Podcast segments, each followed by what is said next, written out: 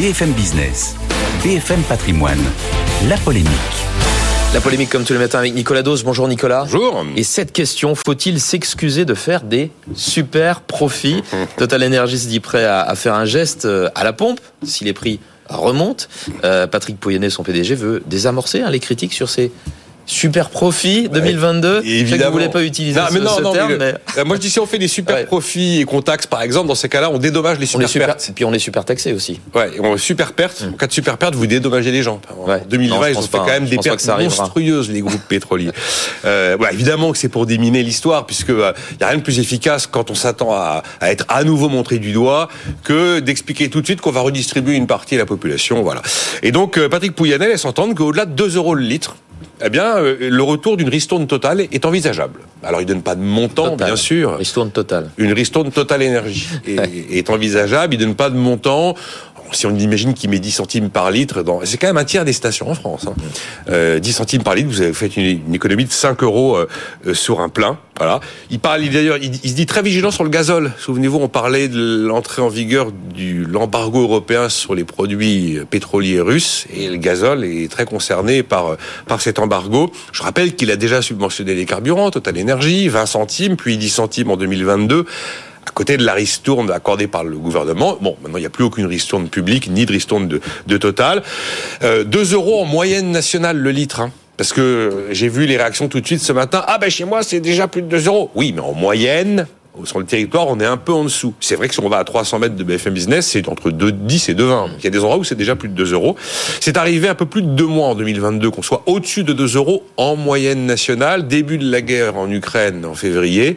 Et puis juin, juillet, pendant à peu près euh, un mois et demi, au moment où on a annoncé qu'il allait y avoir un, embargo européen sur le pétrole russe. Et puis c'est aussi un moment où l'euro baissait par rapport au dollar. Du coup, on a acheté notre pétrole euh, plus cher. Bon, ce qui pourrait vraiment faire monter les prix des carburants. Ce ne sont pas les taxes aujourd'hui, mais ce qui pourrait faire monter les prix des carburants, ce serait que le, le prix du pétrole explose avec le retour des consommateurs chinois. Et ça, ça fait partie des, des choses qui sont potentiellement euh, envisageables en, en, en, en Là, 2023. là, hein. là, c'est pas c'est pas le cas, même si on reste à des niveaux élevés, on est quand même, on oscille toujours entre 80 et 90 dollars le baril de Brent. On a pris 10 dollars depuis 84. le début de l'année. à peu près, hein. 84 au moment où on se parle. Euh, Patrick Pouyanné a aussi critiqué les taxes sur les carburants en France. A-t-il raison de le faire? Alors il a raison et c'est de bonne guerre. Voilà, il n'y a pas que moi dans l'histoire, il y a aussi l'État avec ses taxes. C'est quoi C'est Euh, 60% du d'un Oui, c'est ça. litre, Donc, c'est alors, ça il faut rappeler que euh, il n'y a pas de hausse de taxes en ce moment. hein. Les gilets jaunes sont quand même passés par là. Les prix euh, des carburants ont principalement euh, été euh, bousculés par euh, les par le choc énergétique que nous vivons, mais pas par les taxes. Vous savez ce que disait Raymond Barre à son époque? Quand il te manque quelques milliards pour boucler ton, ton budget, un peu de taxes. Il y a un triangle magique. Un peu de taxes tabac, alcool, carburant et c'est réglé. Bon. C'est toujours vrai. hein. Là, les- le tabac a pris cher. Par contre, les carburants, non, à cause ju- justement des gilets jaunes. Mais là où il a raison, c'est que c'est vrai que sur un euro de carburant, vous avez 60 centimes de taxes. Vous disiez 60%. C'est exactement ça. Au passage, d'ailleurs, sur les prix des carburants, euh, il y a que un Français sur deux éligible au chèque. À 100 de, le chèque de 100 euros sur les carburants qui a fait la demande. Et euh, la fenêtre pour faire la demande, c'est jusqu'au 28 février. Ça veut dire qu'il y a 5 millions de bénéficiaires qui ne se sont pas encore fait connaître pour toucher le chèque de 100 euros.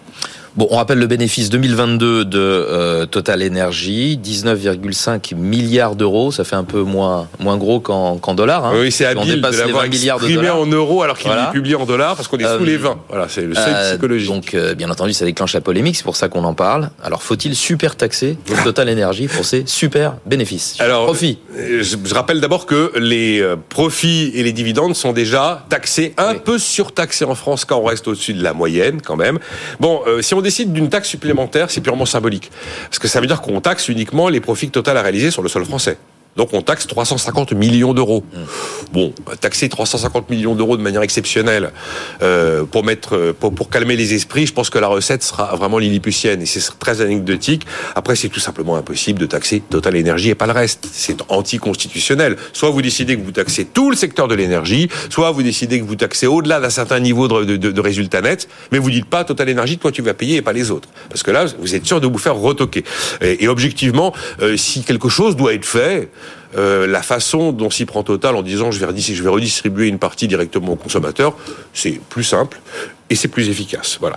Mais on est encore voilà face aux, trois euh, euh, aux trois cibles fétiches des ennemis de l'économie de marché. Quand tu veux taper les riches, tu tires sur Bernard Arnault. Quand eh tu veux taper le CAC 40, tu tires sur Total Energy. Les 39 autres entreprises mmh. ne, ne, provoquent aucune émotion. Euh, et puis quand tu veux financer une politique publique, tu tapes sur les dividendes.